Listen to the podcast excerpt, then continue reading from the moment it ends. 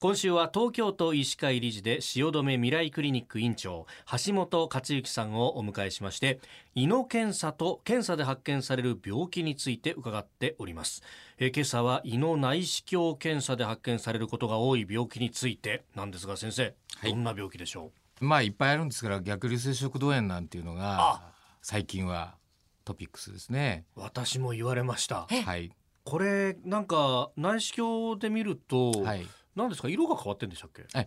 実は内視鏡で見て、ええええー、まあ、食道の糸の境目のところなんですけど食道に炎症があるっていうのは、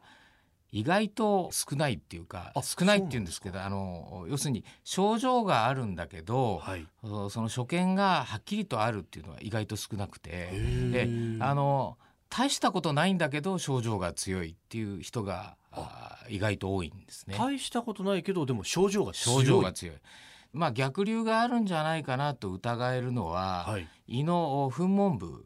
が、はい、内視鏡でやってると緩んで開いてるんですね。その後所見が結構多くて、はい、緩んで開いてる方はやはり逆流が多いんじゃないかっていうふうに想像がつきますね。はこれ胃の入り口ですよね噴門部っていうのは、そこが緩んでるっていうのは、え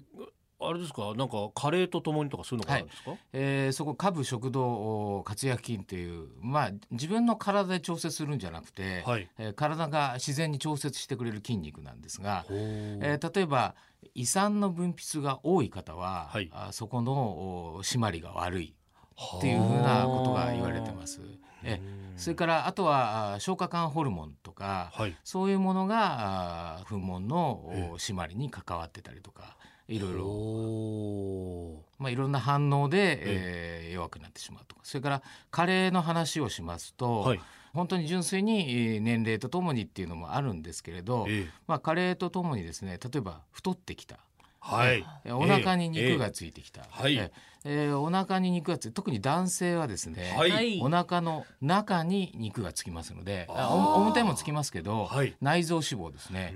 でお腹の中に肉がつきますと、はい、例えばちょっとこううつ伏せっていうかの前かがみになった時に、はいえー、お腹の中の脂肪とかこう圧迫しますので苦しい感じあります、ね、そうですよね、はい、えー、それで、まあ、物理的に逆流しやすくなるということはあります。そっか胃も袋だからギュって縮まれば上に出てくるわけですか、はい、そういうことですね。はい。なるほど、はい、このあの逆流性食道炎から別の病気になってしまうことっていうのはあるんですか、はい。あの欧米ではですねいわゆる食道がんの中で、はい、えー、バレット食道から食道バレット食道がんって、つまりですね逆流性食道炎を繰り返していると、はい、えー、まあ炎症が起きた後って必ず治ります、はい、治ってはまた炎症を起こすということを繰り返していくとですね、はい、えー、食道の下の方の普通の正常な上皮がですね洗浄皮っていうのにだんだん置き換わってきまして。洗浄皮。えですから、まあ、砂漠の中にですねなんか岩みたいのがあ生じてきてですね。その岩があだんだんがん細胞がん化してどんどん増えてって食道がんになる。えただこれは相当胃酸分泌が強い人じゃないと、はい、なかなかその変化までいきませんので、えー、現実には今の日本人は、はい、それほど、まあ、胃酸の分泌が多くなったとは言っても、はい、あの世界的に見て高いわけではないんで、えー、まだあんまりそこまでは。ないですね。はただまあ可能性はあります。うん。これまあ治療法っていうのはどういうものがあるんですか？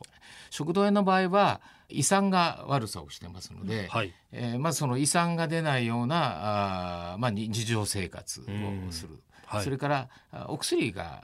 あとてもよく効くお薬がありまして胃酸の分泌を抑えるお薬がありますのでなるほど、まあ、これがまず第一選択。それからあとはあ食道とか胃の粘膜を保護してくれるようなお薬を一緒に使ったりとかするとよく効きます。さあ逆流性食道炎の治療法。明日はですね生活習慣の改善についても、えー、じっくり伺っていこうと思います、えー、今週1週間汐留未来クリニック院長橋本克之さんとお送りしております。先生明日もよろしくお願いします。よろしくお願いします